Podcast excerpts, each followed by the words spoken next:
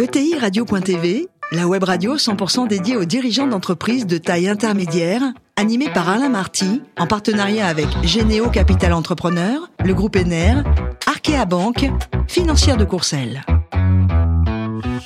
Bonjour à toutes et à tous, bienvenue à bord de T Radio. Vous êtes plus de 43 000 dirigeants d'entreprise abonnés à nos podcasts et on vous remercie d'être toujours très nombreux à nous suivre chaque semaine. Retrouvez-nous également sur les réseaux sociaux. À mes côtés pour co-animer cette émission, Charles Robinet Dufaux, qui est le président du groupe Ener. Bonjour Charles. Bonjour. Et François Picard, qui est directeur associé de Gédéo Capital Entrepreneur. Bonjour François. Bonjour. On a le plaisir aujourd'hui d'accueillir Arnaud Delattre, qui est le directeur général de la Haute-Sourcière. Bonjour Arnaud. Bonjour. Alors vous êtes né en 1975 dans la région lilloise. Vous avez une double formation, hein, ingénieur et business à l'EM Lyon, et vous avez passé 10 années dans les télécoms au début?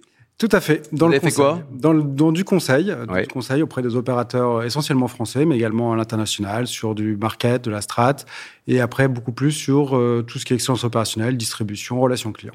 Ensuite, euh, c'est Acticol, une belle aventure qui va faire passer l'entreprise de, de 180 millions à plus d'un milliard, un milliard trois. Racontez-nous. Euh, oui, bah c'est vrai que j'ai rejoint en 2013 Acticall euh, pour m'occuper d'abord de la BU Télécom et Médias. Et dès fin 2015, Acticall, le petit acteur français, a fait l'acquisition d'un gros acteur américain, Sitel, Plus gros que lui, beaucoup plus gros, 7-8 fois plus gros. huit euh, fois plus gros. ouais, C'est mieux que Bernard. Tapie avec Adidas. Hein. Oui. Oui, avec quand même plus Ça, de c'est succès. pour les plus vieux auditeurs qui nous Voilà, avec plus de succès. Et d'ailleurs, euh, bah, d'ailleurs, ça a encore grossi, puisque je dis un milliard, mais maintenant c'est plutôt 3-4 milliards. Ça fait partie des 3-4 plus gros acteurs euh, français, euh, enfin mondiaux et donc français de la relation client, puisqu'on a la chance en France d'avoir les principaux Oui, acteurs vrai. du hein, marché. on pourra en parler de ça. Pourquoi, pourquoi est-ce qu'on est aussi bon Pourquoi les Américains sont pas meilleurs que nous sur ce Et sujet bah, peut-être que l'innovation vient de la contrainte. On dit souvent que notre euh, droit du travail est très compliqué. Et- Oh non, il est très ouvert, très facile. Très ouvert, très très simple. motivant aussi. C'est très motivant, mais sous cette pression de notre droit du travail, finalement, on est forcément un peu innovant sur la partie relation client et on trouve comme ça de grands acteurs français, que ce soit Téléperformance, WebHelp et donc euh, Sitel qui s'est renommé maintenant Fondever, font partie des 3-4 plus gros acteurs mondiaux. Alors Arnaud, ensuite euh, Bouygues Immobilier, puis une start-up. C'était deux aventures sympas? C'est deux aventures sympas, très différentes. euh, Ah bah oui, Bouygues Immobilier n'est pas une start-up. hein. Voilà, tout à fait, pour prendre la direction d'une place de marché. Euh, une activité euh, très totalement différente, intéressante. Et après, en effet, euh, passage en start-up, euh, bah, dans notre notion Startup Nation, euh, cette attirance par la. C'était une, une start-up dans quel métier? C'était dans le no-code, dans le code, développement d'applications digitales, euh, web, mobile. Voilà, c'était Vous aussi avez levé combien? Vous avez levé combien? Et vous avez perdu combien? euh, Alors justement, c'est une bonne question. Le- la start-up, euh, moi j'avais découvert, ça m'a permis de déniaiser euh, que le levée de fonds ne, fait pas un business model. Euh, voilà. Ah, c'est dingue, c'est- dingue comme truc là. Exactement. Donc je n'étais pas euh, fondateur, j'étais le directeur du développement commercial. D'accord. Voilà. Et c'est vrai qu'en venant du monde de la relation client où un centime est un centime, Mm. c'est vrai que c'est un grand écart. Voilà. Alors ensuite, depuis 2002, euh, 2022, hein, donc c'est tout récent, Outsourcia, un mot sur l'historique, le métier de cette entreprise. C'est une belle ETI, hein, 40 millions d'euros de chiffre d'affaires pour plus de 3000 collaborateurs au total. quoi. Exactement. Donc c'est une ETI et on va fêter nos 20 ans euh, cette année. Très On bien. va faire un grand événement en juin avec nos clients, euh, fondé au Maroc. hein, le siège euh, de, de la société que je dirige est au Maroc. Oui. Euh, fondé par euh, deux personnes, euh, Youssef marocain, Franck euh, français, qui s'est beaucoup développé en partant, de la, en partant pardon, du Maroc et a fait le chemin inverse de tous les autres concurrents qui sont venus de la France pour aller au Maroc. On a fait le chemin inverse et on a fait. On le salue d'ailleurs, hein, un vrai Voilà. entrepreneur. Quoi. Ouais, exactement. Et il a l'intelligence de vous recruter, en fait, c'est ça son plus gros coup. Non Je vous laisserai le soin de lui poser la Marquez, vous question. êtes encore en période d'essai ou pas? Vous êtes là depuis Non, combien de non, temps? non, ça fait exactement six mois. Ah bah Euh, mais six mois, ça se discute encore, Euh, Non, non, je suis plus en période d'essai. Bon, et vos clients, alors qui sont vos clients? Eh bien, énormément de clients dans le e-commerce, mais également euh, des mutuelles, euh, des, des sociétés de- d'aide à la personne, euh, des choses très très variées, aussi bien entrant, sortant, voix, chat. Et la prod, elle est en France ou elle est... Elle est répartie sur quatre pays le Maroc, la Tunisie, Madagascar et bien sûr la France. Et la France. Charles? Alors bravo pour le parcours déjà et puis euh, le, le développement de l'entreprise. C'est toujours sympathique de voir que des entreprises françaises se démarquent dans un domaine extrêmement concurrentiel euh, Oui. que sont les centres d'appel. Euh, donc ma première question c'était comment est-ce que euh, véritablement on a des clés pour se démarquer des concurrents dans ce domaine-là? Et vous disiez que les Français avaient une approche particulière. Donc ça c'était ma première question, mais j'en ai une autre. Vous avez euh, été assez euh, provoquant, pas vous, euh, le groupe, euh, lorsque vous avez annoncé que vous aviez la possibilité de laisser en télétravail permanent finalement un certain nombre de collaborateurs et la totalité des collaborateurs. Comment est-ce qu'on arrive toujours à garder du leadership sur des équipes que l'on ne voit plus et qui ne sont plus ensemble au quotidien? Comment est-ce qu'on arrive à faire ça? Arnaud, vous avez trois heures. Euh, bah, écoutez, en effet, on a ouvert le télétravail bon, du fait du Covid. Euh, donc, c'est ouvert à l'ensemble de nos collaborateurs sous, euh, en production, euh, sous réserve, bien sûr, que nos clients donneurs d'ordre l'acceptent, parce que c'est quand même le point d'entrée. Et alors, c'est pas du télétravail full-time. Hein, euh, et justement, pour garder le lien, c'est forcément un retour sur site. C'est un C'est management. combien de jours en, en moyenne? C'est euh, c'est trois jours, euh, voilà. Trois jours, deux jours. euh, Voilà, exactement. C'est la moyenne. C'est- ça dépend des missions, mais en tout cas, c'est le principe qu'on retient.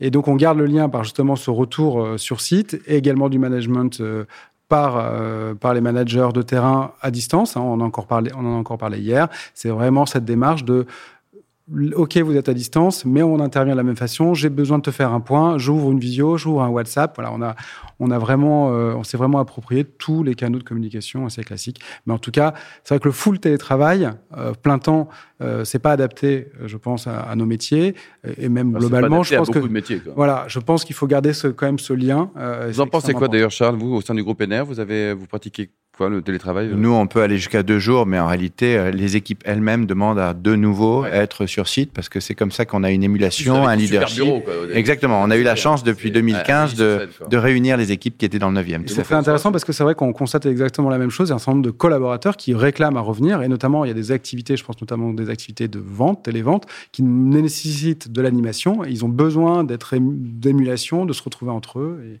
ils préfèrent être sur fait. Et Le télétravail chez Généo, François? Il est ouvert, en fait, on, on s'appuie sur la responsabilité de chacun et le fait Mm. que, euh, évidemment, euh, c'est facilitant dans certaines occasions, mais on fait des métiers où on a besoin de se voir, besoin de s'échanger. Donc, ça vient naturellement, que ça soit euh, revenir au bureau ou être à la maison. Enfin, ça, Vous ça s'organise simplement. Vous avez une autre question Sachant que chez Généo, on travaille 12 heures par jour, donc c'est Oui, c'est ça, voilà, c'est ce que j'allais dire, c'est devenu pas du référentiel. Une autre question, Charles, peut-être à à Arnaud? Euh, oui, simplement le choix des pays, finalement. Est-ce que le choix des pays vient euh, de la capacité euh, des équipes en elles-mêmes ou en réalité c'était pour suivre vos clients que vous vous êtes installés dans ces différents Alors, pays? ces quatre pays sont plutôt pour le marché francophone, donc on adresse finalement le, le- le- le même bassin de clients. Après, on a sur chacun des pays des spécificités. Il y a un certain nombre de clients qui ne souhaitent travailler que avec l'inshore, donc la France s'impose, ou parce que c'est des nécessités d'une proximité. On vient de signer une- un client, une mutuelle récemment. Il y avait besoin de cette proximité ou cette expertise qu'on peut pas retrouver en offshore. Après, chaque pays a ses spécificités. Madagascar a une vraie capacité sur les activités de BPO, donc tout est traitement de back-office en masse. Par contre, pas du tout de la télévente. Ils sont adorables, mais ils n'ont pas du tout de directivité. Voilà. Après, chaque pays a ses spécificités, son, sa capacité aussi à accompagner sur des langues différentes, puisqu'on a bien sûr beaucoup de clients français, mais on accompagne aussi nos clients français sur leur développement à l'international. Je pense Mm. par exemple à Vente Unique, mais on a également des clients internationaux qui nous viennent pour du français, de l'espagnol, de l'allemand, de l'italien, du portugais et autres. François? Alors, vous le disiez, vous êtes arrivé récemment, mais je crois que vous êtes arrivé dans un moment particulièrement euh, transformant pour le Mhm. groupe, puisque le groupe qui était indépendant, qui appartenait à, à ses fondateurs, j'imagine, a ouvert son capital à un, un investisseur professionnel. Alors, est-ce que c'est pour démarrer une nouvelle stratégie de développement? Et si oui, sur quoi va-t-elle euh, s'appuyer? Et vous, votre rôle dans tout ça?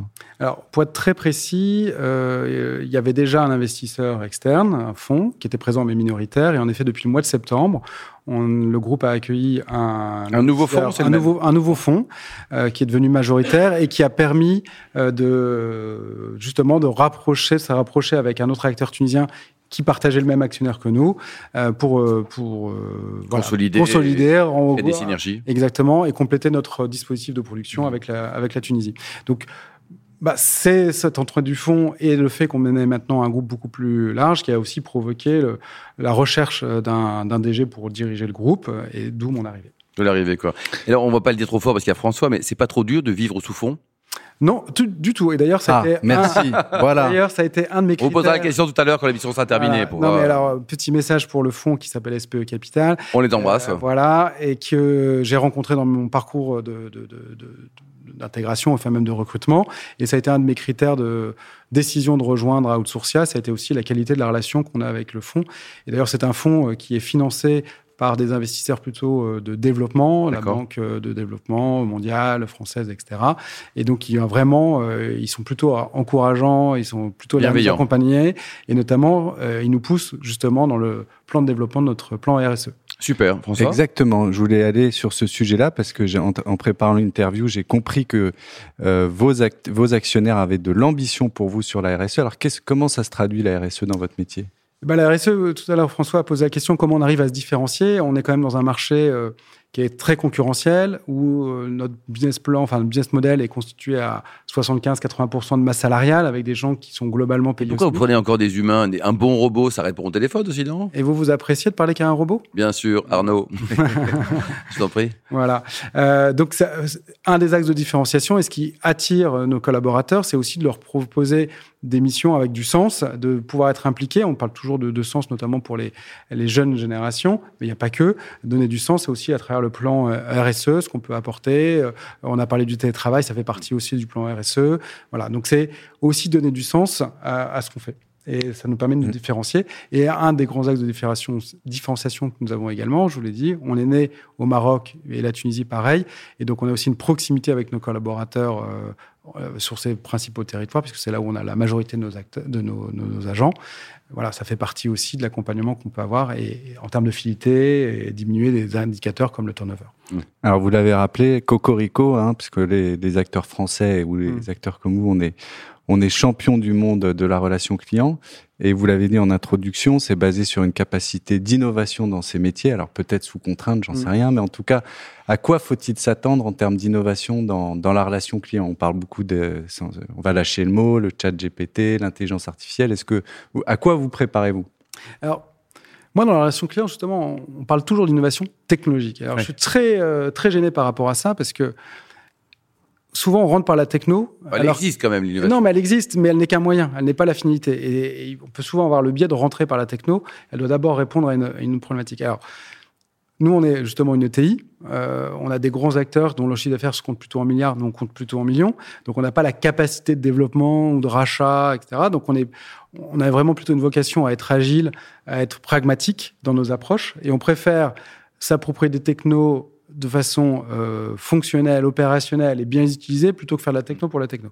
Et nous, on croit beaucoup plus à l'innovation, notamment humaine, parce que notre modèle, c'est quand même des humains. Oui, il y a du chat GPT, mais on va, on va pas se transformer en éditeur ou intégrateur de solutions de GPT. Ça peut être qu'un complément de ce qu'on peut proposer ailleurs. Et donc, on va plutôt travailler sur l'innovation émotionnelle et la différenciation qu'on peut apporter par nos, par nos agents. Arnaud, le plus beau métier du monde, c'est dirigeant d'une ETI ou pilote d'avion? Ah, c'est un bon, une bonne question. Pilote, euh, c'est en effet ma, ma passion. Euh, ça permet de bien s'évader, mais je suis très bien où je suis. En tout cas, Ah, c'est mieux, c'est mieux, c'est mieux, c'est mieux pour mes passagers. Il vaut mieux être passager euh, de moi au sein de la tête à Outsourcia que moi comme pilote. Bon, Arnaud, vous êtes super sportif. hein. Votre meilleur et votre pire souvenir de triathlon Euh, le pire, euh, c'est mon premier triathlon justement et la descente du vélo et au moment où il a fallu se mettre à courir et j'ai découvert que eh ben oui, les mollets et les cuisses étaient bien raides et euh, ça a été vraiment euh, l'horreur.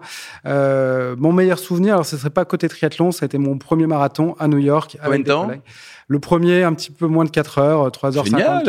Euh, voilà. Et vous le pesez combien là Vous êtes tout maigre Euh, C'est vrai, c'est vachement bien. Ça se voit à la radio, ça ou pas Oui, absolument, Voilà. oui, parce qu'on a des belles photos là-dessus. Quoi. Et pour terminer, vous jouez aussi au tennis. Alors, le, le prochain Français qui va gagner Roland Garros, selon vous, est-ce qu'il Eh bah, est, déjà- est-ce qu'il est déjà né? Est-ce qu'il est déjà né J'espère qu'il est déjà né. Oui. Euh, c'est vrai que pour euh, les 30 ans de la victoire de Yannick Noah, je pense que pour cette année, c'est un peu foutu. Il y a les 40 ans de l'OM aussi qui sont bien aussi, quoi. Des bons voilà, souvenirs. Exactement. Merci beaucoup Arnaud, merci également à vous Charles et François. Fin de ce numéro de ETI Radio. Retrouvez tous nos podcasts sur notre site et suivez nos actualités sur Twitter et LinkedIn. On se donne rendez-vous mardi prochain, ça sera 14h précise avec un nouvel invité.